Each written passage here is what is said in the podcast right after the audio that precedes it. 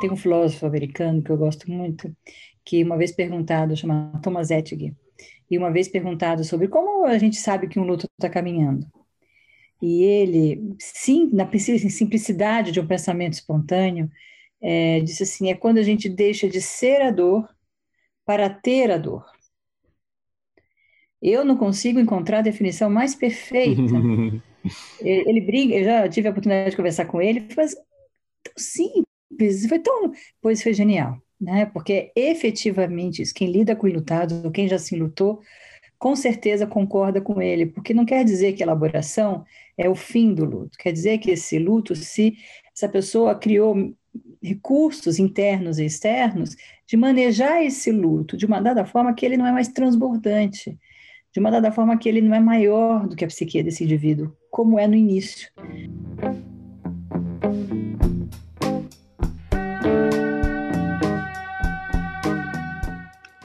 Seres de todos os reinos, como vocês estão se sentindo? Gravamos e lançamos este episódio em fevereiro de 2021, um ano após o primeiro caso da Covid-19 ser registrado no país de lá para cá, é praticamente impossível não ter experienciado ou estado próximo a situações em que vidas foram abreviadas, sonhos foram desfeitos, projetos foram interrompidos. A impermanência atuou intensamente nas nossas vidas. Quando a impermanência surge arrancando aquilo que consideramos importante, sentimos que partes nossas são arrancadas também, não é mesmo? Sentimos dor, raiva, medo, indignação, saudade, arrependimento, até alívio, e mais uma infinidade de emoções e sentimentos. Vivenciamos o luto. Mas o que é luto, afinal? É algo que acontece com todo mundo? Como a experiência do luto surge internamente? Qual o papel da impermanência nisso? Algo que podemos fazer para cultivar um mundo interno que acolha o luto, a perda e o sofrimento? Assim como vocês, estávamos cheios de dúvidas e com muita vontade de aprender. Então, convidamos um especialista sobre o tema, a psicóloga Gabriela Caselato, que aceitou generosamente nosso convite. Além de ser uma pessoa super gentil, vocês vão perceber como ela aborda com tanta delicadeza o tema. Gabriela possui uma trajetória profissional admirável. É doutora em psicologia clínica pela PUC São Paulo, especialista em lutos e perdas, é cofundadora, professora e supervisora do Quatro Estações Instituto de Psicologia.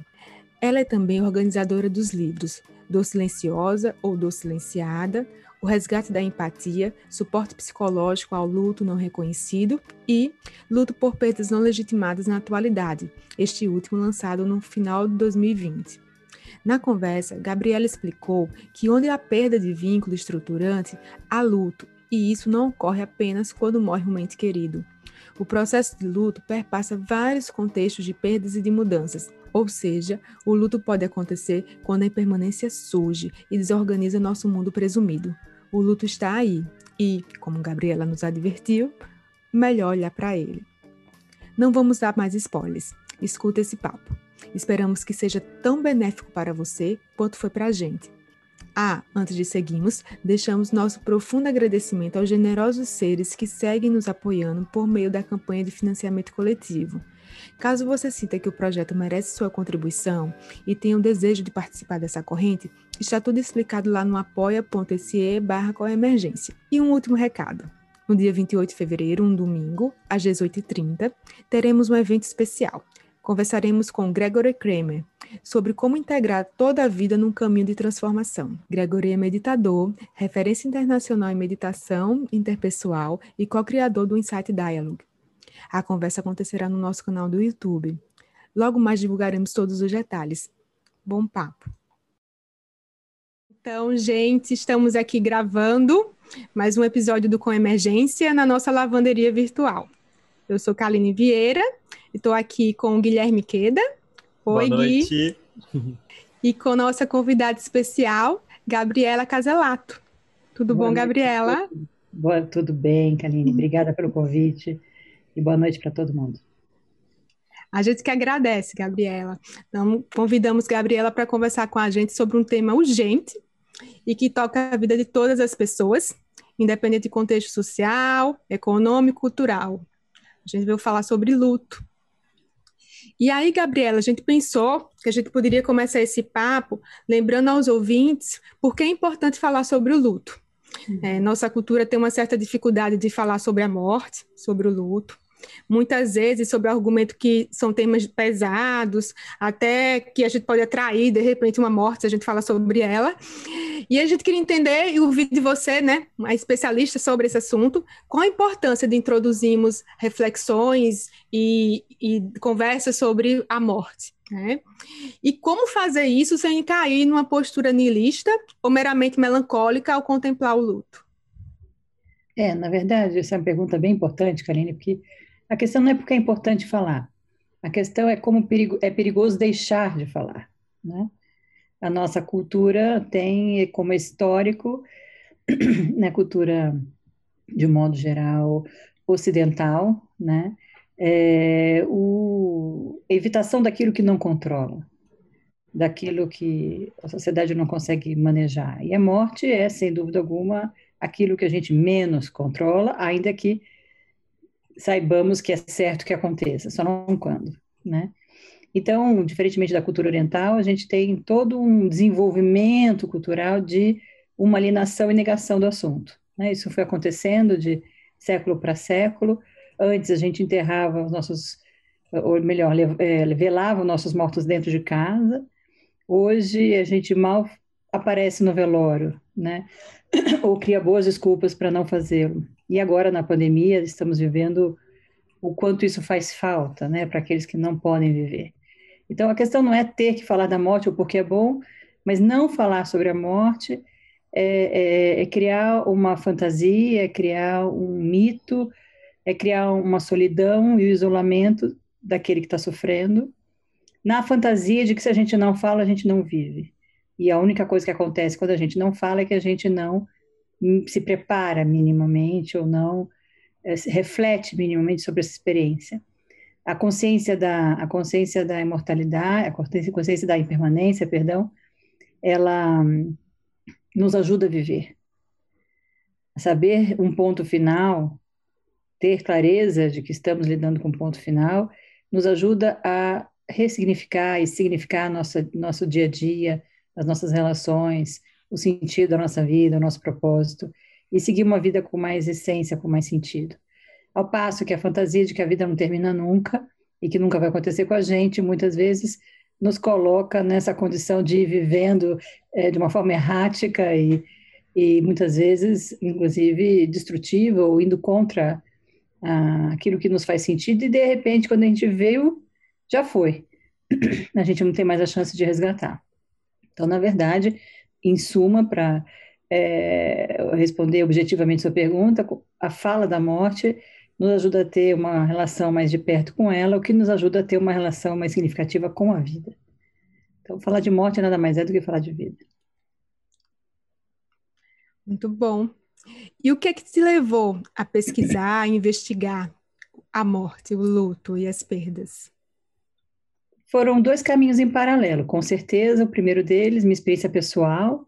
Eu vim de experiências precoces de perda. Eu perdi um avô muito importante aos oito anos e meu pai aos 12 anos é, de câncer. É, e depois disso tive outras tantas perdas, uma irmã, amigos, pessoas muito importantes na minha história de vida. Mas eu não fui trabalhar com luto porque eu era uma enlutada.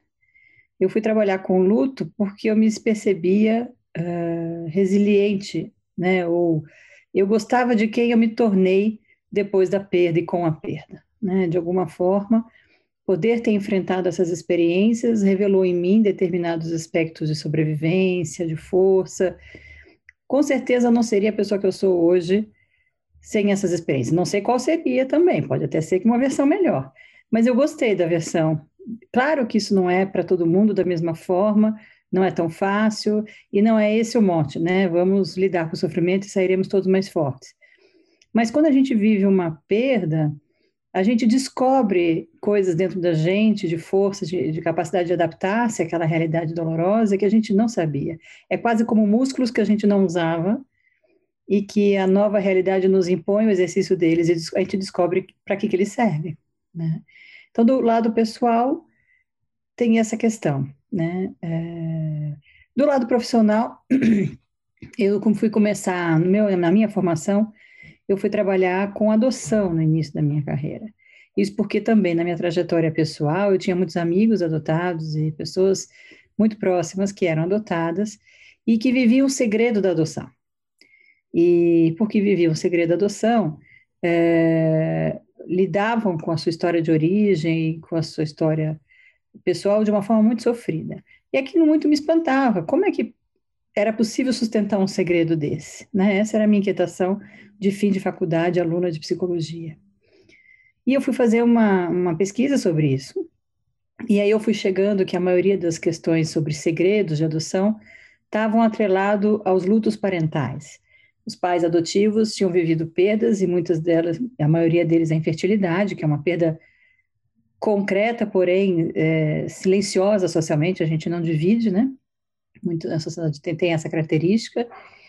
E uh, não conseguiam elaborar esse luto, trabalhar esse luto, enfrentar esse luto, olhar para essas questões e entravam com a adoção como uma forma de poder colar uma história na outra.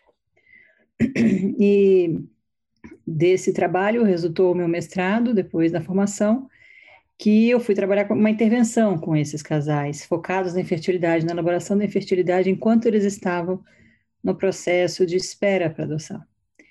E, e aí, então, na verdade, eu comecei pelo trabalho com luto, na verdade, pelo luto parental, mas por perdas muito simbólicas.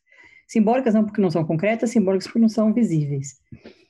É, e dali para frente eu não parei mais. Aí eu me me aproximei de pessoas, inclusive a professora da época, que me orientava nesse assunto. Nós criamos um grupo, no primeiro momento um grupo ligado à universidade, agora depois mais para frente um grupo particular que nos dava mais liberdade de fazer várias intervenções sociais, que é o Quatro Estações de Estudo Psicologia, que existe desde 1998. Então, mais ou menos é esse o percurso. Muito legal, Gabriela. E o Aí, assim, a gente estava pensando também, né? Uma das é, formas de começar a falar mais aprofundadamente é a gente tentar explorar o que está por trás dessa palavra luto. Porque eu imagino que uh, muito do trabalho de elaboração que a gente vai falar depois esteja nesse processo de identificar o que está por trás. A gente já discutiu muito no, no, no Coemergência e outros programas esse ponto, né? De por trás das palavras, das emoções, muitas vezes, então raiva, tristeza, estão processos que estão para além daquele nome, né? Então, o que seria o luto? Como que você definir, definiria o luto e de onde surge essa experiência, né? O que está por trás dessa palavra? Ah, eu acho que a palavra mais importante que está por trás da palavra luto é vínculo é a palavra mais estruturante do luto, né? É, quando a gente perde alguém ou algo significativo, é, está ali é, alojado algum tipo de vínculo que nos é estruturante. Então, quando a gente entende luto, a gente precisa entender de vínculo. E quando a gente tenta entender de vínculo, a gente tenta entender de várias dimensões que vão influenciar o vínculo a nossa história de vida, as nossas expectativas, a nossa personalidade, a nossa história de perda, né? a forma como a gente construiu aquele vínculo, que papel aquela pessoa tem na nossa vida. Quanto mais estruturante é o papel que a pessoa tem na nossa vida, maior é o buraco que se abre nos nossos pés. E isso não tem a ver com amor, não é exatamente quanto maior o amor, mas qual a maior importância, a função psíquica que aquela pessoa tem na nossa vida. Eu posso amar muito uma pessoa que não necessariamente era estruturante. Eu vou me lutar, mas provavelmente eu vou me organizar bem melhor. Quando eu perco alguém que era estruturante na minha forma, forma de funcionar, aí as minhas pernas se quebram e eu vou ter que me trabalhar um pouco mais, né? Vai ser muito mais exigente o meu processo de ajustamento ao luto. É, o contexto em que a gente lida com a perda, como por exemplo a gente está vendo agora na pandemia, um contexto muito diverso que não favorece em nada o enfrentamento do luto, entre outros tantos contextos. É, o suporte social que a gente tem, quer dizer, pior do que perder alguém que a gente ama é perder alguém que a gente ama e ficar sozinho. É não ter apoio, é não ter alguém que ou possa ajudar na função que aquela pessoa tinha na nossa vida, ou simplesmente possa nos acolher. E nessa sociedade que a gente nega tanto o luto e a morte, a gente tende a se sentir muito sozinho no luto ao longo do processo, que não começa, ou cujo ápice não é dois dias depois do enterro, né? O ápice é nos meses seguintes, e aí não tem mais ninguém do nosso lado.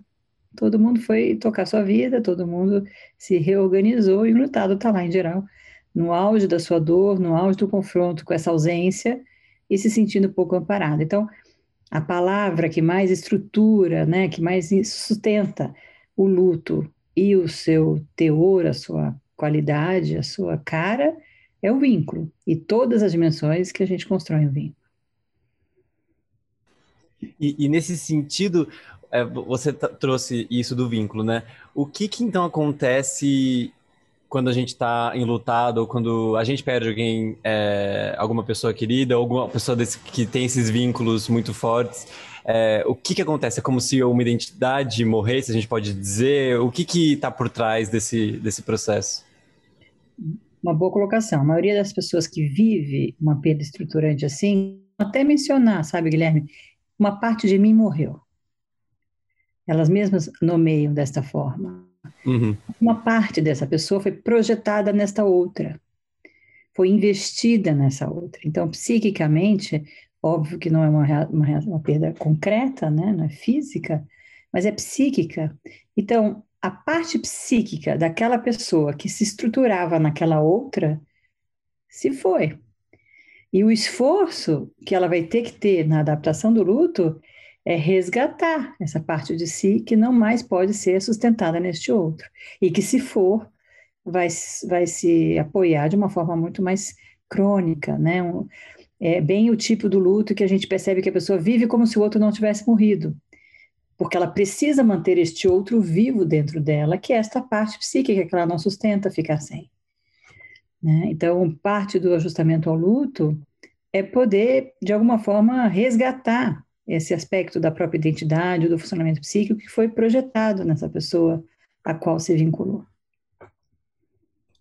Gabriela, uhum. pensando nessa questão que você fala que é algo estruturante, a gente poderia também é, pensar nesse contexto para é, papéis que a gente desempenha na vida, por exemplo, no próprio trabalho. Então, se eu perco o emprego, eu posso entrar no processo de enlutamento é, significativo, porque aquilo me estrutura enquanto indivíduo, enquanto sujeito. Sim, Kaline, você me perguntou a minha trajetória. Eu te contei que desde o início eu comecei abordando essas perdas, né? É, eu recentemente lancei meu terceiro livro organizado é, com grandes colegas, pessoas muito interessantes que desenvolvem trabalhos muito interessantes, focado nos lutos não reconhecidos que são não reconhecidos, né, exatamente pela característica de não serem concretos, tangíveis, por várias razões, ou porque o enlutado não é reconhecido como um enlutado, por exemplo, uma criança ou uma pessoa com algum tipo de limitação intelectual, é, ou idoso, tudo, né, um idoso enlutado, todo mundo coloca na conta da velhice, né? Ah, ele está assim porque ele está velho, não é porque ele está de luto é, ou porque a perda não é reconhecida, como, por exemplo, uma separação, um aborto, experiências que não são validadas socialmente como experiências de rupturas de vínculos. Ou quando o relacionamento não era uh, validado, então, relacionamento entre profissionais de saúde e seus pacientes, relacionamento uh, que não são de alguma forma listos socialmente, como amantes, uh, e por aí vai. Algumas perdas também são muito negadas, justamente pelo aspecto estigmatizante que elas têm, como suicídio, por exemplo. É uma perda por morte, mas ela é tão assustadora que todo mundo finge que não aconteceu. Né? Muitas vezes até tão doloroso que até no atestado de óbito ela é omitida. Então foi por é, asfixia ou por outra outra causa mortes que não uma, uma prática de atentado contra a própria vida. Então, é, isso vai falando, né, o quanto a sociedade não olha. Então, mas aonde há ruptura de vínculo, Kaline? Há luto. Então, se ao que eu me vinculo não é exatamente uma, um ser humano, ou ainda se é, não é exatamente por morte, mas há uma ruptura desse vínculo, vai haver um processo de ajustamento, de adaptação, de sofrimento frente à quebra daquele vínculo. O problema desses tipos de perdas é que, justamente porque elas são intangíveis, numa sociedade que já não olha tanto para o luto, a tendência desse lutado é viver essa dor muito mais solitariamente e, por isso, intensamente, como uma panela de, de, de, de pressão. E esse é o risco desses enlutados adoecendo. Um exemplo muito comum que a gente tem vivido hoje nas cidades é a perda de animais de estimação que são vínculos profundamente estruturantes de muitas pessoas, mas são banalizados, porque são animais. E essas pessoas tendem a viver esses lutos de uma forma intensa e sofrida e solitária. Então, é desse lugar que a gente, né, quem criou esse conceito é um psicólogo americano que se chama Kenneth Docker, e ele foi muito importante acima desse conceito que eu trabalhei, esses três livros, abordando diferentes perdas. Por exemplo, nesse atual, entre tantas perdas, por exemplo, a gente trabalhou a perda pelo diagnóstico de autismo de um filho. Porque existe a perda de um filho idealizado. É, aquele filho que eu queria e imaginei não vai acontecer. E o meu processo de adaptação a essa realidade necessariamente passa pelo meu luto. Uma outra experiência semelhante, só que por outras características, é pela quebra da, homo, da, expectativa da heterossexualidade. Então, pais é, que esperam, e todos os pais esperam, não existe pai que não tenha expectativas sobre seus filhos e projeções da sua própria história, é, quando lidam, por exemplo, né, quando um filho assume que é gay, é um luto, e muitas vezes tão mal vivido que compromete, inclusive, o segmento desse vínculo, a manutenção desse vínculo, a despeito e com a condição uh, homossexual assumida. E um, um, outro ponto nesse processo do luto, Gabriela, que a gente estava querendo explorar, luto é só tristeza? A gente estava uhum. querendo explorar um pouco isso, assim, né? De, dentro dessa complexidade por trás da palavra, assim, né? O que que a gente é, pode entender luto como mais complexo do que só tristeza, como geralmente é, que a gente às vezes assume. É, Não, etc. luto é um monte de coisa. Luto é raiva. Tem gente que fica muito furiosa no luto, né? É, luto, é, medo, medo do que vai ser sem aquela pessoa. É, luto é alívio, quando muitas vezes aquele processo de despedida é sofrido demais, e quando a pessoa que morre sofreu demais, ou aquele, aquela despedida foi muito, muito arrastada. Né? E luto, a gente né, tem, vive numa cultura que tem uma palavrinha que nenhuma outra traduz, né? Luto é saudade. É, luto é alegria quando a gente pode entrar em contato com os aspectos bons daquilo que a gente viveu e perdeu, mas internalizou. Né? Eu não sei né, se vocês já devem ter visto, se não ao vivo, ou pelo menos por filme, os velórios eh, em muitas culturas, por exemplo, americana, em que todo mundo se reúne, os nossos mesmo, né? Luto agora é numa sociedade tão acelerada, é um momento de encontro com a família, né? Tem gente que só vê a família nos velórios, nos casamentos. E é uma alegria, né? Dá ali a tristeza, daqui a pouco tá todo mundo relembrando o passado, as brincadeiras, a comida preferida. Luto é vida, luto é vínculo, né? Luto é, é, é o custo pelo amor.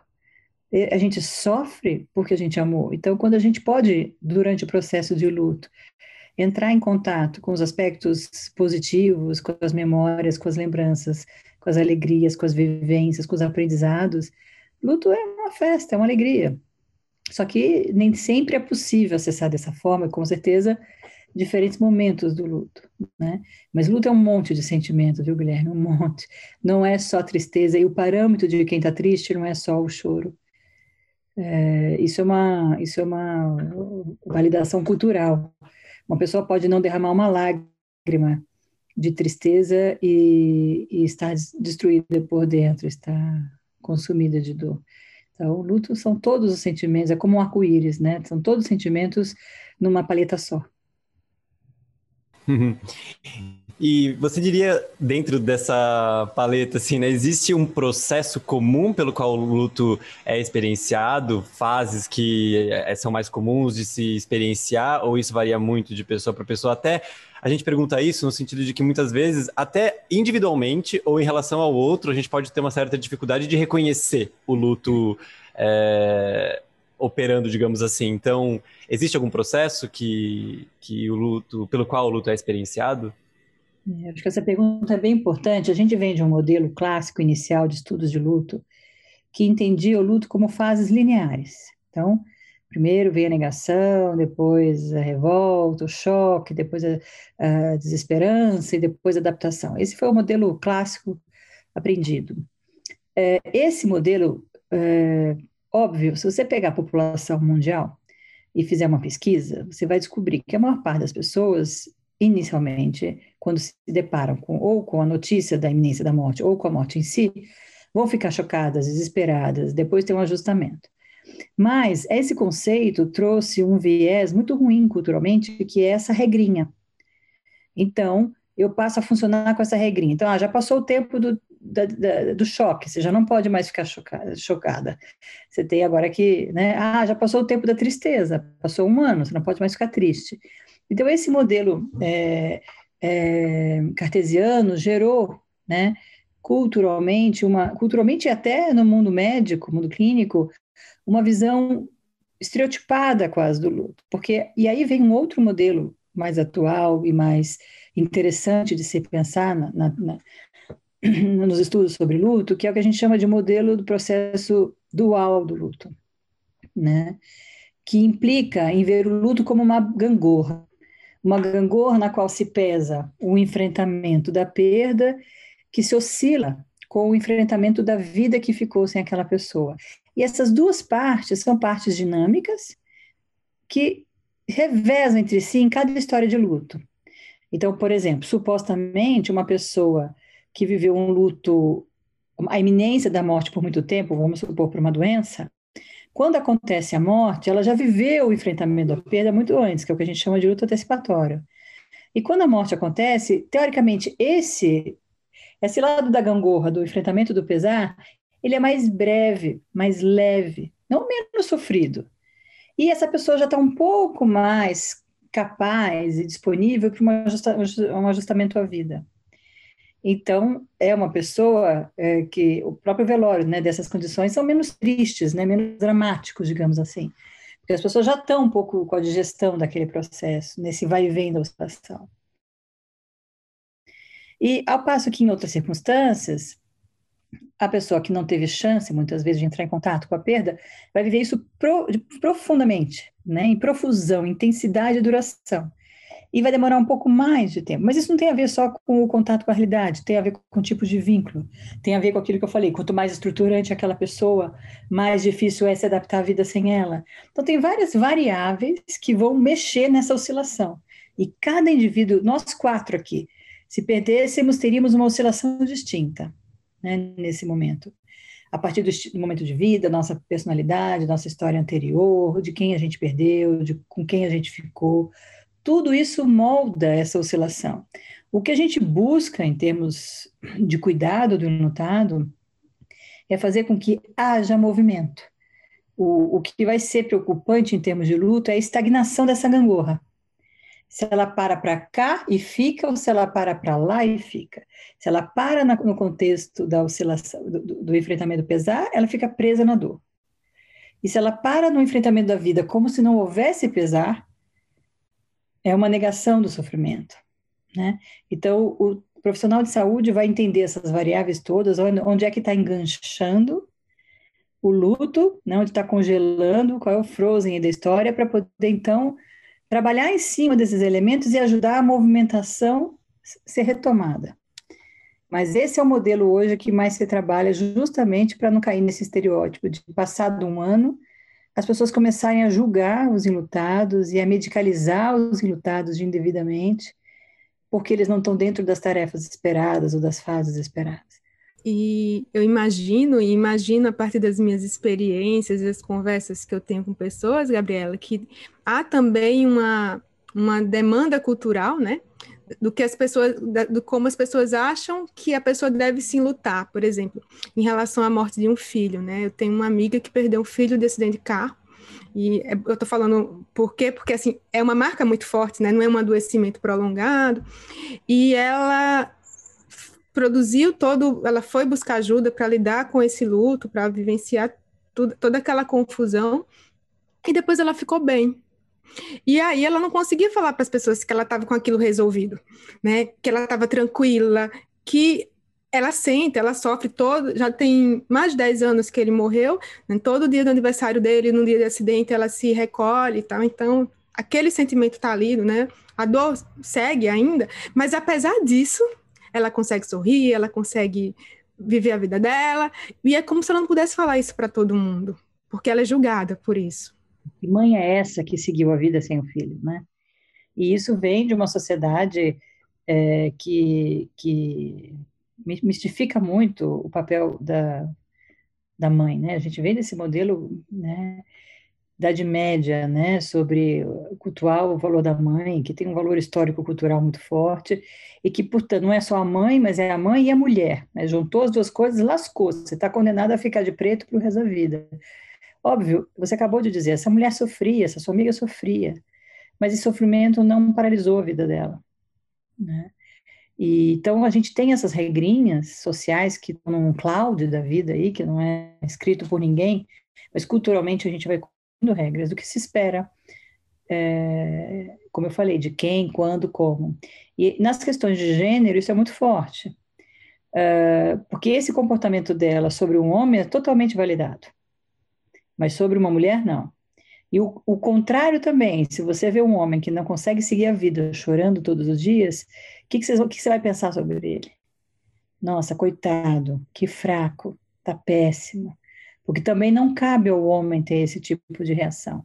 Então, socialmente, a gente codifica também os, os comportamentos esperados do gênero, né? o que é uma, uma, uma, uma temeridade, porque a gente banaliza o mundo interno da pessoa a partir da expressão.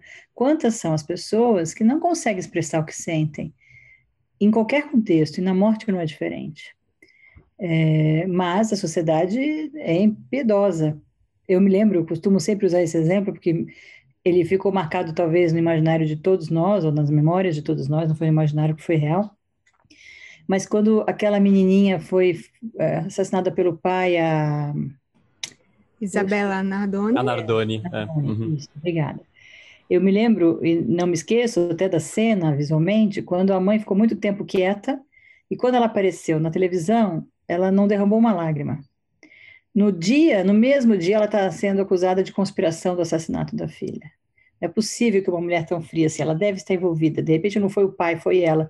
Os, os, os bochichos começaram rapidamente. E é, porque ela não se expressou diante das câmeras com o Brasil inteiro olhando para ela, então, portanto, ela não estava sofrendo. Então, a cultura é muito impiedosa sobre essas questões. E então, sim, pode acontecer isso mesmo. A gente tem que tomar cuidado de não classificar. Esse é o ponto, né? A gente colocar as pessoas em caixinhas de definição, em qualquer contexto de vida e no luto não é diferente, é rotular uma experiência que é tão subjetiva, né? É, então a gente tem que tomar cuidado. E muitas vezes o que o profissional de saúde vai ajudar o enlutado é desconstruir esses rótulos e ajudar a encontrar qual é o jeito dele de lidar com isso, de se adaptar a isso, que é subjetivo, é individual, é único, ao mesmo tempo que é universal, porque todos nós reagimos ao luto, isso não quer dizer que todos nós reagimos iguais. Né? E é, acho que nesse, nessa fala, Gabriela, de não reagimos igual, e você colocou como tem essas expectativas de como de como a gente não fala sobre, né? Não é um tema que é falado, mas ao mesmo tempo tem essas expectativas que estão uh, subjacentes, digamos assim, ou implícitas, às vezes explícitas, em como a gente deveria lidar com, com o luto. Uma, uma coisa que está ficando obviamente evidente na sua fala é a importância da elaboração do, do luto de alguma forma, né?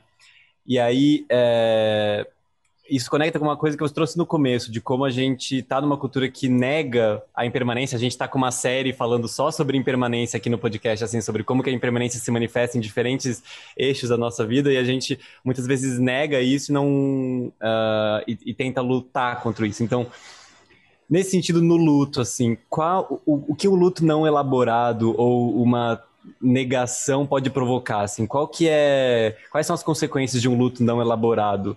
E nesse sentido, qual a importância dessa elaboração também?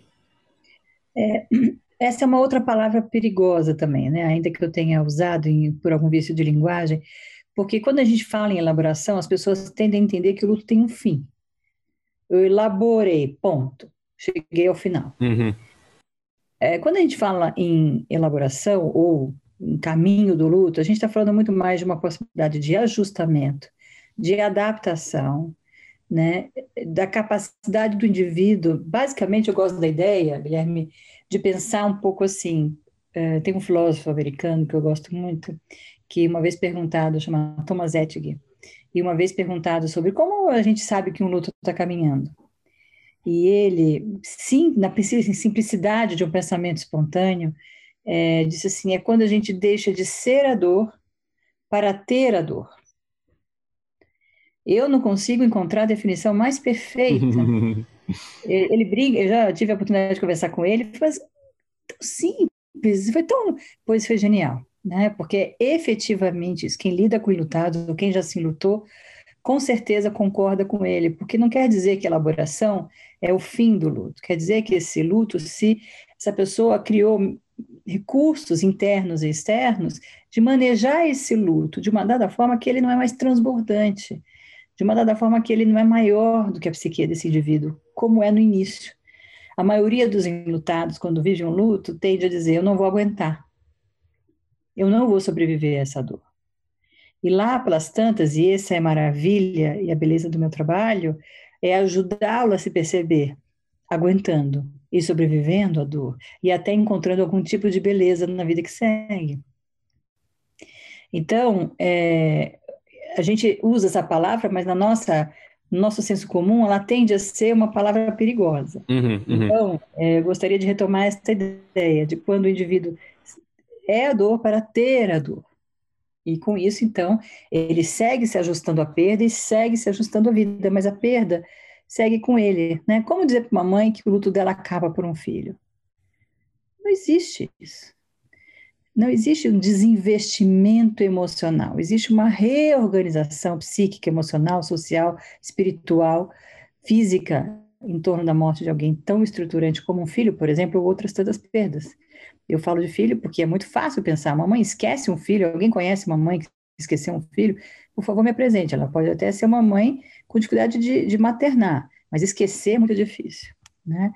É, então, a elaboração pode suscitar essa ideia de deixar para trás, de desinvestir é, o que não é real. Então, o, a dor do sofrimento tende a ceder, mas a vinculação vai sendo internalizada. Então, fica aquele, tudo aquilo que eu vivi com o outro dentro de mim, e a dor aguda, intensa, vai se transformando num processo de ajustamento. E acho que isso se conecta muito com outra termo que às vezes a gente usa é, trazendo da, do budismo, assim, né, que muitos de nós acompanhamos bastante e seguimos, que é essa visão além dos extremos, que eu acho que está conectado com exatamente esse ponto que você trouxe agora, de é, usando aquela gangorra né, que você comentou antes, de não completamente entregue, tentando só seguir como se a dor fosse inexistente, mas também não afundando e, e simplesmente sendo a dor por tempo indeterminado, né? Sim, é isso mesmo. É isso mesmo. É...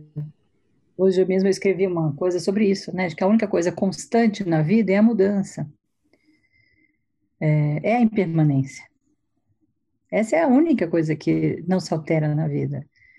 Isso é permanente. A impermanência é permanente. O resto é impermanente. Então, na verdade, o luto é uma experiência intensa de confronto com a impermanência de quem a gente perdeu e de nós mesmos, porque aquele que viveu o luto provavelmente não vai ser mais a mesma pessoa. Não quer dizer que seja uma pessoa pior. Como eu comecei dizendo para vocês, eu gostei da pessoa que eu me tornei com todos os sofrimentos com os quais eu vivi, me ajustei com ajuda, sozinha, de, em diferentes fases, de vários jeitos. É, mas com certeza eu não sou mais aquela pessoa e com certeza eu não seria esta se eu não tivesse passado por isso. Então, o luto ele traz essa característica de transita, né, da transição, da transitoriedade das coisas, é, da plasticidade da vida e dos homens, né, das pessoas. Nós somos plásticos. Não, o ser humano é um bicho profundamente adaptativo. É, mais uma vez, né, por que, que o budismo, né, e principalmente a cultura oriental, lida muito melhor? Porque assume a impermanência como parte da existência. Ao passo que a cultura uh, ocidental nega a impermanência como parte da vida. Então, vamos fazer plásticas, vamos esconder a idade, vamos usar roupas de jovens, na, vamos desenvolver a medicina visando a imortalidade, vamos combater todas as doenças em última instância, vamos adiar a morte por todos os recursos possíveis. Então, é uma sociedade que vai na contramão do confronto com aquilo que é inevitável, a impermanência. Gabriela, é, aproveitando esse seu comentário e li algumas coisas que você escreveu, desse seu último livro, inclusive, que você organizou.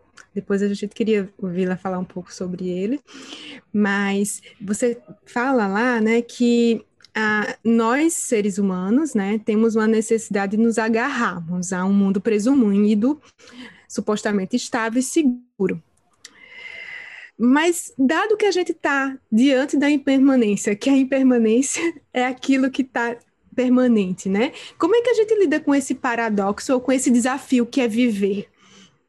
A gente fica doido, né, Karen? é uma expressão só para brincar aqui um pouco, mas esse é o desafio, né? O ser humano, ele instintivamente precisa da, da, do reasseguramento, da sensação de segurança, da hora que ele nasce à hora que ele morre. A questão está onde é que ele estrutura esse sentimento de segurança. Um bebezinho, quando nasce, ele é absolutamente dependente de um adulto ser humano, biologicamente falando, porque sem um adulto para cuidar, esse bebê morre de fome, de frio, de dor porque ele não é capaz de reagir à natureza e às suas necessidades sozinho. Mas à medida que a gente se desenvolve, a gente vai não só vivenciando essa experiência com esse adulto e internalizando o que aprendeu com ele sobre a gente, sobre o outro e sobre como lidar com o mundo, e vai ampliando os horizontes, e vai indo para o mundo, vai aprendendo a andar, e vai caminhando, etc. Mas a sensação de precisar de proteção segue com a gente. É simples assim, quando uma criancinha, o bebezinho vive grudado com a mãe. Uma criancinha de dois anos fala mamãe mais de 150 vezes por dia. Uma criança de, acho que talvez 200, uh, uma criança de 7 anos já vai falar muito menos, mas não é por isso que ela precisa menos dessa mãe. A diferença entre a criança de 7 anos e a de 3 é que essa já aprendeu sobre o mundo a partir do, da relação com a mãe, e já internalizou um pouco como lidar, como a mamãe ensinou, e cria expectativas sobre si mesma e os outros a partir disso. Então, ela precisa, quando ela se sente insegura, ela se vale desse aprendizado. Ela não precisa estar com a mãe, pelo menos, em, em perigos que ela já domina um pouco. Quando pintar um perigo maior dos que ela conhece, ela vai precisar da mãe. E assim nós vamos crescendo. A gente também tende a precisar bem menos da mãe ou da figura principal que nos protege mas na hora que o bicho aperta, a gente quer colo.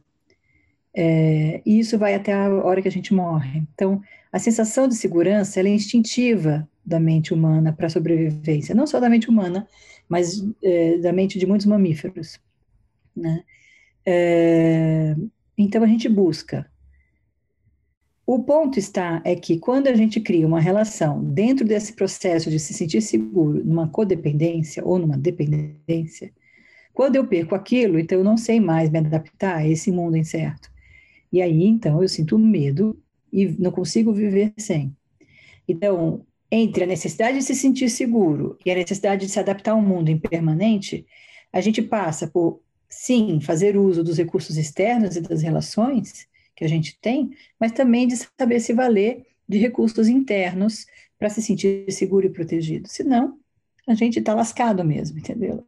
O ponto é que algumas pessoas tendem a ir para os porros, uma fica muito dependente, não consegue pensar sem o outro, e a outra fica muito independente e nunca consegue pedir ajuda quando precisa. Esses polos vão sofrer mais, vão ter mais dificuldade de adaptação quando as grandes crises da vida vão acontecer, porque uma não vai se ver sem recursos e a outra vai tentar, não vai, não vai querer contar com os recursos externos para tornar aquela adaptação menos árida, né? Mas basicamente as duas coisas convivem entre a necessidade de se sentir seguro e a, o enfrentamento da impermanência quando eu sei fazer bons usos dos meus recursos internos e externos. Aí as coisas dão certo. Ou minimamente certo, né?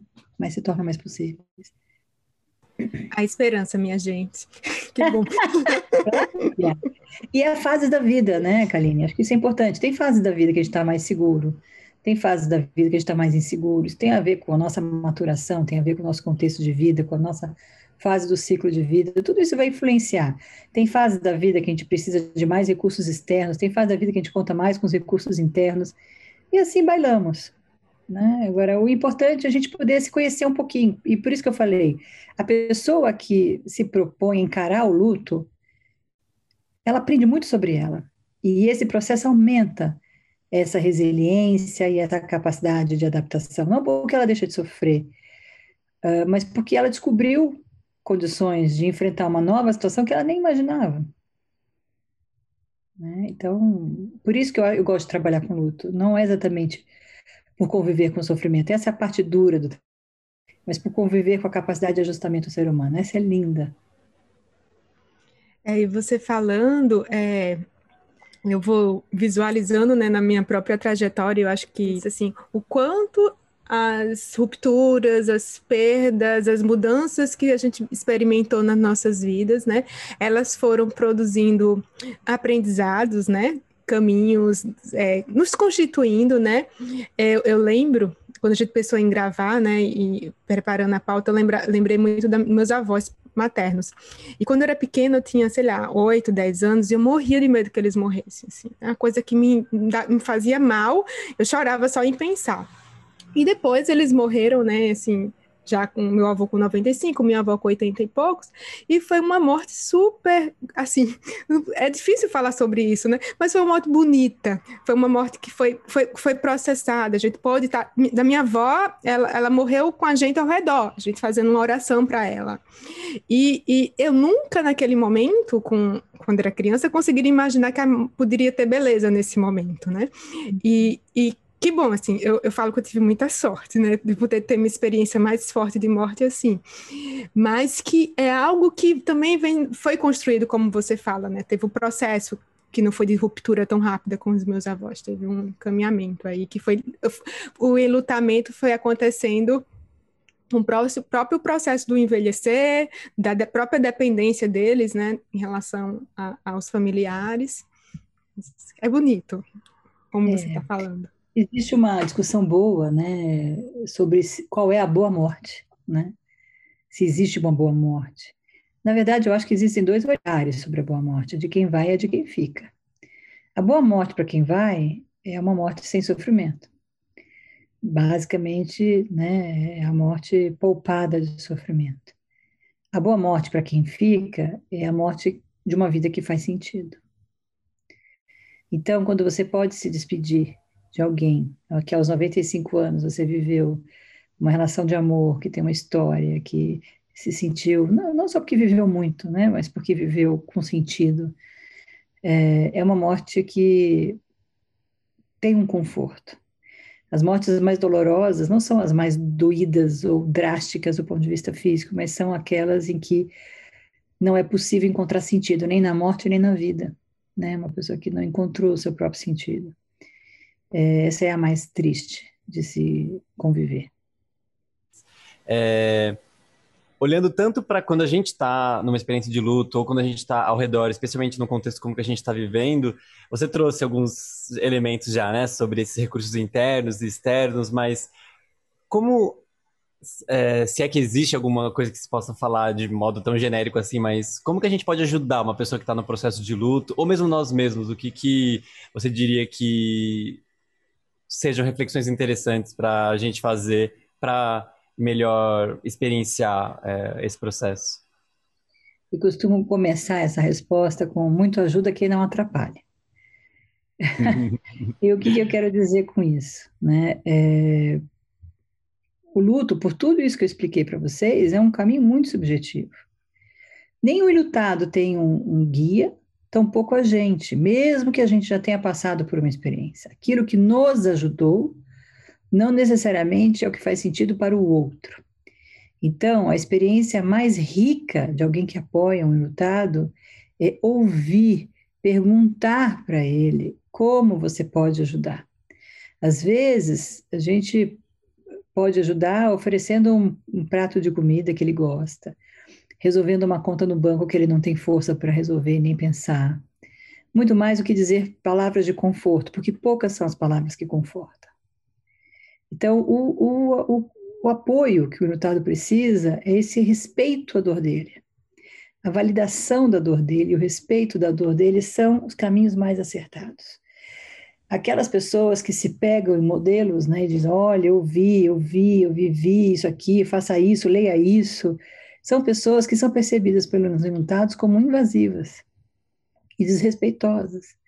Porque, de alguma forma, apesar da intenção delas ser a melhor, e claro que é, elas não leem o ilutado, não, não se preocupam com ele efetivamente. Porque isso significa ficar do lado da dor, e aí eu te pergunto, Guilherme, quem é que gosta de ficar do lado da dor? Uhum. Né? O ser humano tem pouca tolerância para o sofrimento psíquico. Então a gente quer consertar. O erro de quem está do lado é querer tirar a dor do inutado, número um, ninguém tira a dor ninguém, de ninguém, nem tão poucos profissionais de saúde, que as pessoas ao redor, né? E tampouco consertar a dor, porque não tem dor errada, tem a dor possível. Né? Claro que tem dor que gera doença, sim, tem dor que gera doença. Mas muitas vezes a dor que gera doença é a dor que não é ouvida, que não é acolhida, que não é validada. Né? Então, é difícil, porque isso significa para a gente poder se dispor para a pessoa que a gente esteja ao lado de alguém que está sofrendo e que a gente crie tolerância para isso. Isso não é fácil na nossa cultura, mas é o que o Estado precisa. E para quem vive a perda, é a mesma contrapartida, né? De validar o seu jeito de sofrer, de respeitar a sua forma de sofrer, de poder expressar sua dor sem se sentir julgado ou com medo do julgamento, ou achar que você vai ser um fardo. Pedir ajuda para quem você precisa e para o que você precisa. Então, o ilutado que é ativo no seu processo, que, né, que se apropria da sua dor, esse é o enlutado que vai encontrando caminhos melhores, mais rápidos. Ao passo que aquele enlutado que fica passivo e se sujeitando aos conselhos da, da, da vizinhança inteira, vai ficando zonzo, cansado, estressado e sozinho. Lembrando que o luto por si só já é um processo de profundo estresse, porque ele consome muito nossa energia para lidar com tudo que a gente tem que elaborar, enfrentar, digerir, encarar. Então, o poder estar ao lado, e a maioria dos enlutados, que se vocês fizessem uma entrevista com os enlutados, o que, que mais te ajudou? Eles vão dizer aquele que não disse nada, aquele que só ofereceu um abraço, aquele que hum. disse é, eu vim entregar, eu vim dividir meu amor com você, aquele que deu só um abraço quieto, aquele que trouxe um prato de comida ou descobriu qual é a comida que ele gosta e deixou na porta de casa para não incomodá-lo. São situações muito mais simples, mas porém mais sensíveis e que exigem das pessoas um pouco mais de disponibilidade emocional. Uhum. Né? Uhum.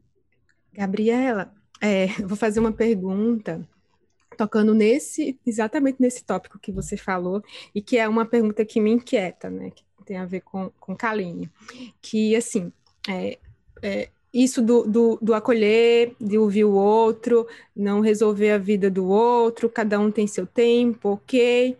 Mas, por exemplo, tem uma experiência muito próxima de uma pessoa que separou, 20 anos de casamento, o cara já tá com outra pessoa, saiu de casa tal, e essa pessoa é, acredita que esse cara vai voltar, que esse marido volta.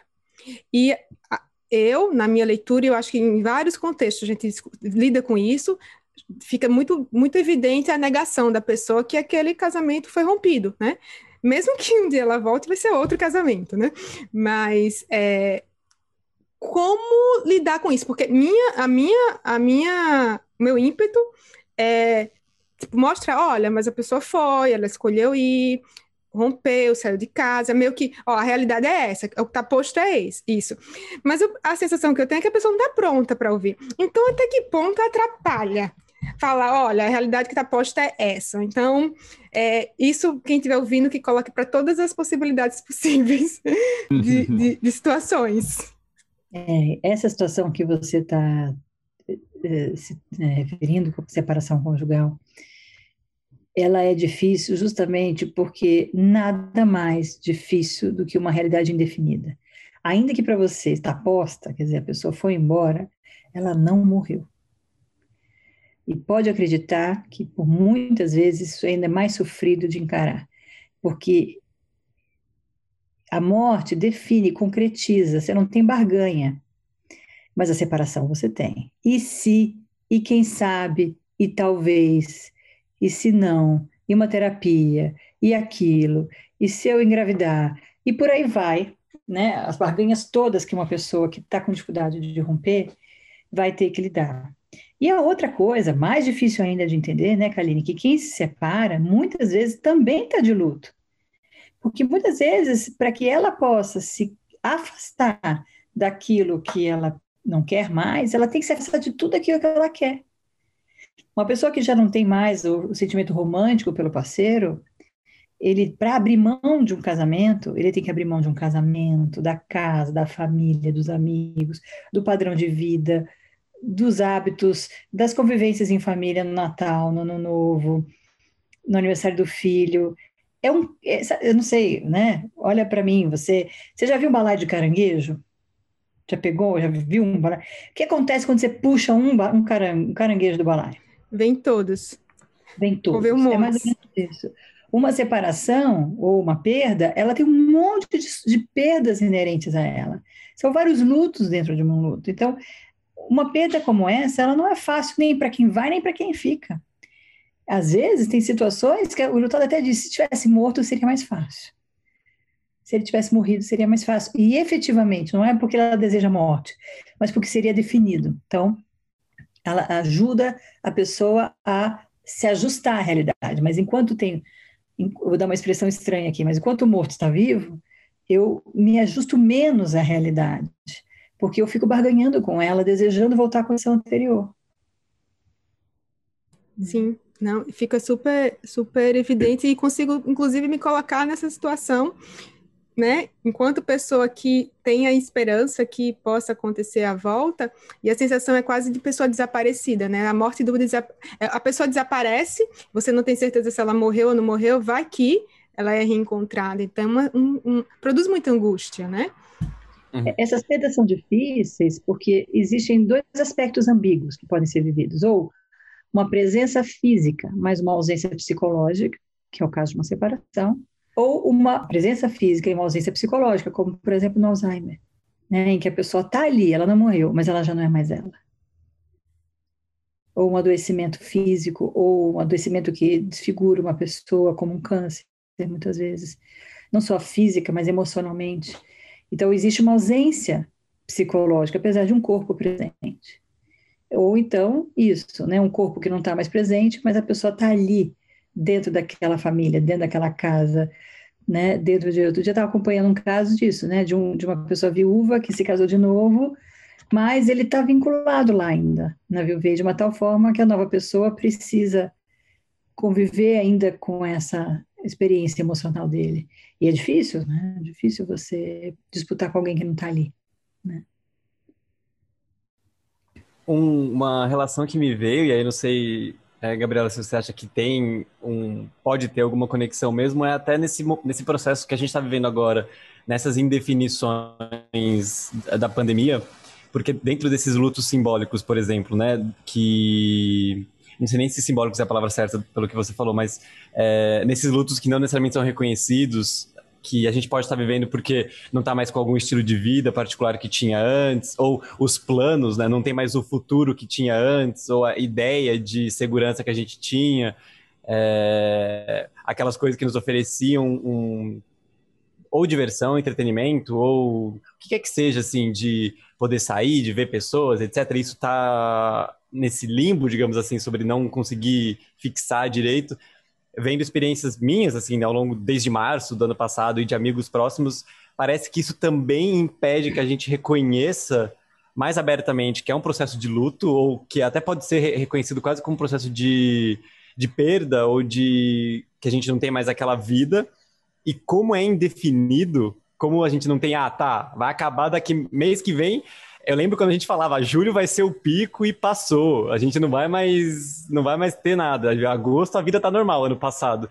A gente fica adiando quase que esse processo, tendo que seguir com isso. Então, é, você é, colocar a ambiguidade, essas incertezas como uma dificuldade me remeteu a esse processo que a gente está vivendo agora e muitas das dificuldades que podem estar associadas a lidar com essas mudanças e com as perdas que a gente está tendo. Não sei se para você faz sentido, se você vê assim todo. também faz todo, nesse livro que, é, que a Aline citou, o último capítulo é sobre os lutos da pandemia. É, e eu escrevi já quando o livro já estava pronto e a pandemia começou, em razão exatamente disso. Né? A, a gente tem 230 anos, né? sei como é que está o número hoje, mil uh, mortes concretas e tantas outras por outras comorbidades dentro desse período que são vivências reais. Mas a pandemia trouxe muitos lutos simbólicos. Isso tudo que você descreveu, Guilherme, é o seu mundo presumido. Você deve sentir até falta das coisas ruins, não só das boas. Eu, por exemplo, eu ando na cidade de São Paulo, eu fico triste quase de não ver o trânsito. Porque uhum. São Paulo é trânsito. São Paulo é, como diz minha mãe, aquelas bundinhas vermelhas na sua frente, todas paradas, ninguém anda. E por mais que seja bom não pegar trânsito, não, não reconheço esse lugar. Né? Do mesmo jeito que eu também não reconheço os rostos tampados de máscara. Do mesmo jeito que me faz falta abraçar as pessoas e beijar as pessoas que eu gosto, me cumprimentar. Eu sou italiana, sou efusiva, não posso mais ter que me conter. Vira e mexe, eu tenho que pensar duas vezes, porque eu já, já saio querendo abraçar a pessoa que me dá uma freada e eu lembro que eu não posso. Né? É, então, esse mundo presumido, que tanto faz falta, é sim um luto, porque ele representa psiquicamente uma coisa muito estruturante. Daí, de novo, onde tem vinculações significativas, né? Porque o, luto, o mundo presumido, ele nos dá contorno, ele nos dá previsibilidade. Eu sei até onde eu posso ir, eu sei o que esperar das coisas que eu vivo, eu sei o trânsito que eu vou pegar. E mexe, agora estou me atrapalhando para sair de casa, porque eu não sei o trânsito que eu vou pegar. Antes eu sabia, era ruim, mas eu sabia, né? É... Então, eu não sei o que esperar eu não sei onde eu pertenço, onde eu me encaixo, porque agora é um novo encaixe. Como você falou, por que, que a gente conseguiu provavelmente sobreviver a isso? Porque a gente foi barganhando. Ah, começa pela palavra quarentena, todo mundo botou 40 dias, a vida volta. A março, não, aí virou junho. Aí junho não rolou, a gente pulou para agosto. Aí agosto não rolou, mas quem sabe novembro. Novembro não rolou, quem sabe janeiro vai ter vacina. A gente foi fazendo barganhas, porque esses, esses recortes traziam uma data para a qual a gente jogava uma expectativa. E agora, esse ano, eu acho que psicologicamente vai, vai ser um ano, se não mais difícil, tão difícil quanto o primeiro, porque, principalmente esse primeiro semestre, porque a gente não aguenta mais esperar. Então, essa barganha já se laciou, já se esgarçou na mente das pessoas. Uhum. Agora a gente vai começar a ver um boom de pandemia de saúde mental.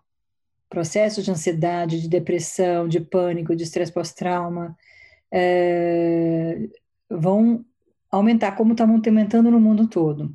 Mas no nosso país, em que a gente fez uma longa quarentena, começou em março, poucos países tiveram tanto tempo de restrição tão grande quanto o nosso, né? Assim, como foi. É, a gente vai ter várias consequências sobre isso, porque a nossa mente não aguenta mais, não consegue mais saber. Porque, veja, a gente tem um processo muito básico na nossa mente que se chama enfrentamento e fuga. Eu preciso lidar com o perigo sabendo se eu devo enfrentar ou devo fugir. A nossa mente não sabe mais se deve enfrentar ou se deve fugir. Né? Por um momento a gente queria enfrentar, depois a gente aprendeu que a gente tinha que fugir. Agora a gente está sendo convidado a enfrentar, mas também tem que fugir. E quem sabe enfrentar e quem sabe fugir, a gente não sabe mais. Se põe máscara, se não põe máscara, se a máscara de pano serve, e se ficar perto vai, e se tocar vai, e se a vacina vai dar certo, se com uma vacina vai resolver. A gente não sabe mais a gente tem que enfrentar ou fugir. E quando a gente puder voltar para a vida com a vacina, a gente vai continuar sem saber como se portar. Ou seja, nós não sabemos quando e se vamos voltar à condição anterior. Provavelmente não vamos. Não só não vamos porque o mundo externo vai demorar muito a voltar, mas porque o mundo interno também mudou com tudo isso. Então, resumindo a ópera, Guilherme, aquele Guilherme de trás não existe mais. Aquela Gabriela de trás não existe uhum. mais. Qual vai vir? Não quer dizer que seja pior ou melhor, vai ser diferente. Mas a gente está em processo de reconstrução ouvindo você falar agora, Gabriela, a gente já está fechando, que a gente já deu, uma, já deu uma hora, mas a gente também queria saber como ele encontrar, né? O que é que você, como, como ele encontra-se nas redes, no seu site, uh, os seus livros. Fala um pouquinho para a gente. Tá. Me encontra é, no site do Quatro Estações, lá tem meu e-mail também, meu Instagram pessoal, também as pessoas me encontram bastante. É, os livros são vendidos nas livrarias de todo o Brasil. É, só o Dor Silenciosa, que é o primeiro, que é só vendido no Quatro Estações. Os três são vendidos no Quatro Estações. Quem quiser, inclusive, os livros com autógrafo, pede lá, que aí eu, a secretária organiza para fazer os autógrafos. É, então, os livros encontram lá. É, os textos, muitos textos no site do Quatro Estações, tem muita coisa não só minha, mas da Valéria, da Luciana e de outros parceiros que contribuem com quatro estações sobre temas relacionados a luto e a vínculos. Tem os cursos também para quem é da área da saúde, que estão lá sempre sendo divulgados, tanto numa, nas redes sociais quanto no site. Então, é, basicamente pelo Quatro Estações e, e, e no Instagram é, e no meu Facebook, Gabriela Caselato, vocês conseguem me achar. E os livros, né? Leiam os livros, eles estão bem bonitos e eu fico feliz que eles tenham ajudado muitos enlutados a dar voz a muitos enlutados. Cada um dos livros escritos tem diferentes tipos de perdas. Em cada livro eu fui desenvolvendo temas que não eram expostos em outro, né? Então, é, a compilação dos três livros aborda uma série de lutos não reconhecidos muito bacanas, com uma mistura de depoimentos técnicos, de especialistas que trabalham com o assunto e com depoimentos pessoais. Considerando toda a sua história e aquilo que você aprendeu, né, nesse, nesse seu, nessa, nesse, nesse seu caminhar, né, com seus lutos, com os lutos das pessoas que você conseguiu ajudar e na sua trajetória, de maneira geral, o que é que você queria compartilhar para a gente, para os ouvintes, que pudesse ser, assim, um, um, não sei se uma síntese, mas trazer como, como uma reflexão, algo, algo curto, mas que, que fale um pouco dessa sua experiência. Posso fazer uma provocação? Por favor. Se você morresse hoje, teria valido a pena? E se você tiver mais uma chance, o que é que você pode fazer para valer a pena? Não fique esperando, a gente não sabe. Então tente viver uma vida com significado com o seu significado, com uma cordinha que você, um target, um alvo que você, que te faz sentido. Viva pelo que vale a pena viver. E deixe para trás aquilo que não vale, né? Crie a coragem de se soltar daquilo que os outros esperam tanto de você, para poder viver aquilo que essencialmente é importante para você, porque é isso, a gente não sabe e nada pior do que chegar no ponto final sem ter vivido aquilo que a gente queria. Então, se tem uma coisa que meus enlutados me ensinam todos os dias, é poder olhar para minha vida e fazer essa pergunta. Então, o meu trabalho tem me ajudado a viver melhor, com mais sentido. E eu só posso ser grata ao ensinamento que eles me trazem. Então, eu queria que vocês ficassem, vocês, os ouvintes, com essa pergunta. Se fosse hoje o seu último dia. Está muito longe de onde você queria chegar? E o que, que você pode fazer para chegar mais perto disso. Que com certeza não tem a ver com bens, com realizações materiais, mas com as questões existenciais. O que, que é uma vida bem vivida para cada um de nós. Nossa, tô tão feliz, adorei essa conversa. Uma conversa com um assunto difícil, mas tão linda, tão, tão, tão importante. Muito obrigada. Eu que Sim. agradeço vocês. Foi uma maravilha, Gabriela. Obrigado mesmo pelo tempo, pela abertura. Obrigada. Obrigado mesmo. Obrigada a vocês também pela forma como abordaram. Acho que foi muito sensível também, o que ajuda a gente do lado de cá. Muito cuidadoso e carinhoso. Foi muito bom. Ficamos agora com essa reflexão e nos encontramos em breve, sem permanência permitida.